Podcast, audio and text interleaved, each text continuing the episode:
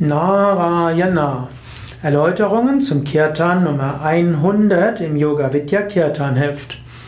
Narayana ist ein wunderbar enthusiastischer Kirtan, gilt auch als Sonnenkirtan. Es heißt, wenn man diesen Kirtan wiederholt, dann spürt man das Strahlen der Sonne.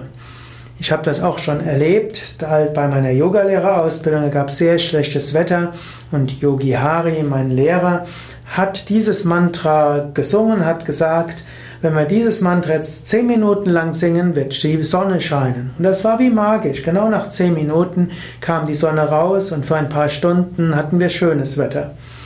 Narayana will aber auch die innere Sonne herausbringen. Narayana heißt auch der, der in allen Wesen ist, auch wenn die Herkunft des Wortes nicht ganz sicher ist.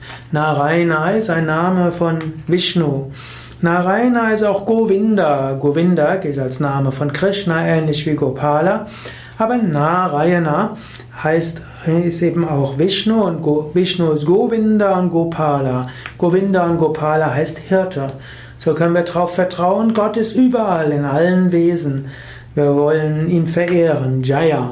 Möge, möge diese göttliche Segen triumphieren. Jaya kann man auch übersetzen. Möge triumphieren.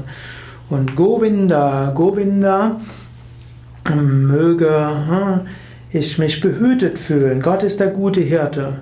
Und Hari, Hari wird manchmal übersetzt als gelblich, aber Hari heißt auch voller Liebe.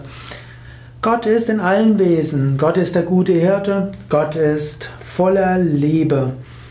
Möge wir dieses Göttliche immer wieder erfahren. Möge die Verwirklichung dieses Göttlichen in uns triumphieren.